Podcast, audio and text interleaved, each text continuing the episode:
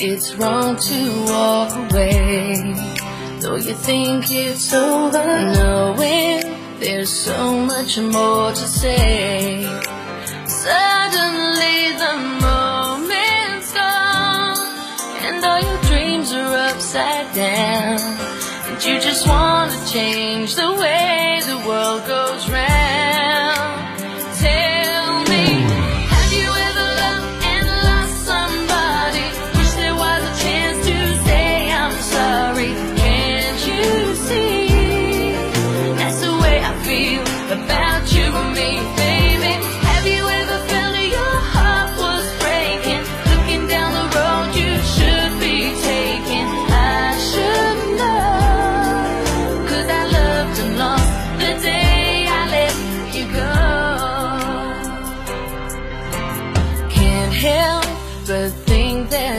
is wrong. We should be together back in your arms where I belong. Now I finally realize it was forever that I found. I'd give it all to change the way the world goes round. FM 九九八提醒您， 现在是北京时间十四点整。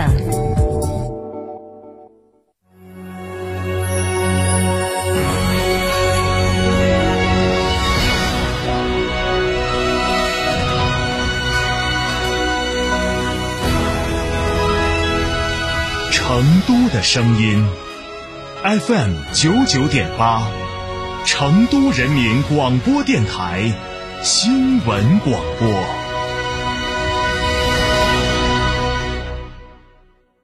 起步绝不让步，吉利缤瑞酷狠绝上市，九点四八万元起，购车立享购置税减半，定金一千抵三千元车款，三十六期零息，至高贴息七千元。寻西武吉利龙潭店八五五九八五幺八八五五九八五幺八。吃火锅只点一道菜，怎么选都不对。营销也要拒绝单一。电视、广播、新媒体方案、活动、发布会层出不穷，告别纠结。天成传媒独家代理成都广播电视台电视、广播看度 APP 广告经营业务，详询八四三三六九五五。从别墅到别墅生活，山顶为您想的更多。山顶装饰十四年专注高端整装定制，微信预约五个 V 九四六五个 V 九四六，电话预约八幺七幺六六六七八幺七幺六六六七。在成都有别墅的地方就有山顶装饰。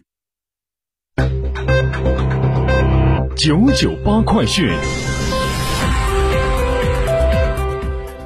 北京时间十四点零一分，接下来我们一起来关注本时段的九九八快讯。首先是本地方面，据健康成都官微通报，七月十八号零到二十四点，成都市新增本土确诊病例六例，其中一例为既往通报的无症状感染者转确诊，新增本土无症状感染者九例，所有新增阳性病例均从隔离人员筛查中发现。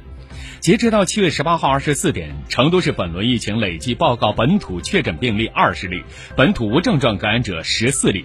本次疫情，成都市共划定高风险区二十一个。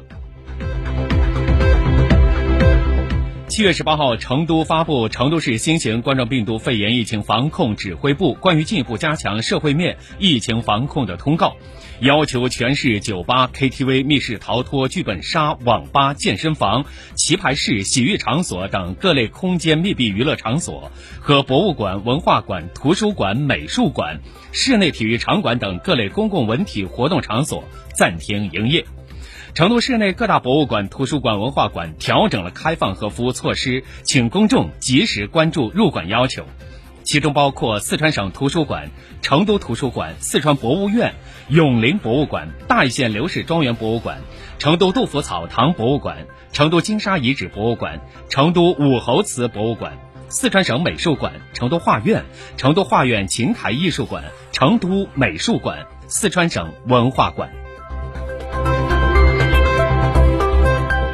七月十八号，根据四川省地质环境条件，结合四川省气象台天气预报的情况，四川省地质灾害指挥部办公室发布全省地质灾害气象风险黄色预警。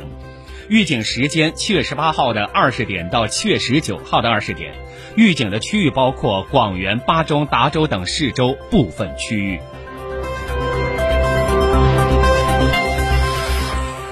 承德同城化发展二零二二年半年工作调度会信息显示，德阳市纳入成都都市圈建设二零二二年重大项目四十八个，截至目前开工建设项目共计二十九个，上半年完成年度投资一百三十六点一二亿元，完成率百分之五十点五七。纳入成都都市圈建设二零二二年重大事项九十七个，发布承德梅资同城便捷生活行动计划第二批，检查检验结果互认等五项提前完成年度目标任务。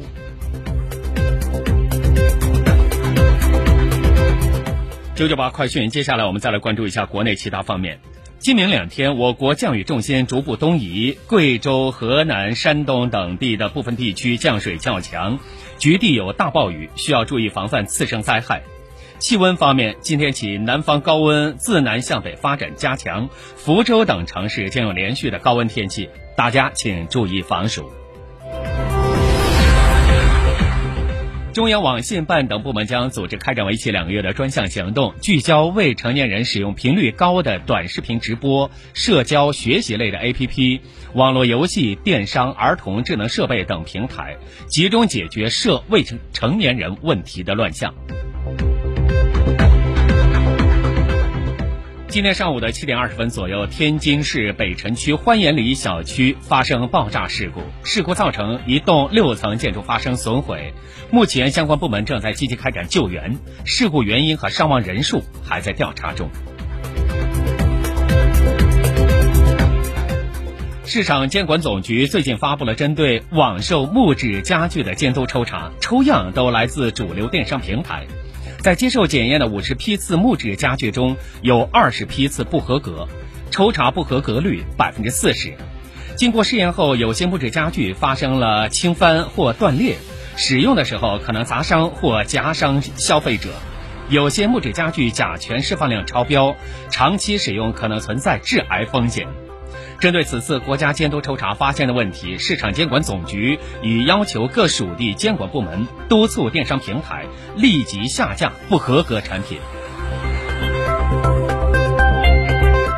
接下来，我们再来关注一下国际方面。当地时间七月十八号，联合国举办应对全球粮食危机高级别会议。联合国秘书长古特雷斯在致辞中表示，世界面临着一系列的挑战，包括气候变化、新冠疫情、冲突和不断上升的通货膨胀。在此背景下，粮食、能源和化肥的价格正在飙升。乌克兰的冲突使情况更加恶化，最终造成经济困难、社会动荡和创纪录的饥饿水平。古特雷斯指出，正如最新的世界粮食安全和营养状况报告所显示的，在过去两年中，面临严重粮食不安全的人数已经翻了一番。今年世界面临着发生多起饥荒的真正风险，而明年可能更糟。如果现在采取行动，世界可以避免这一场灾难。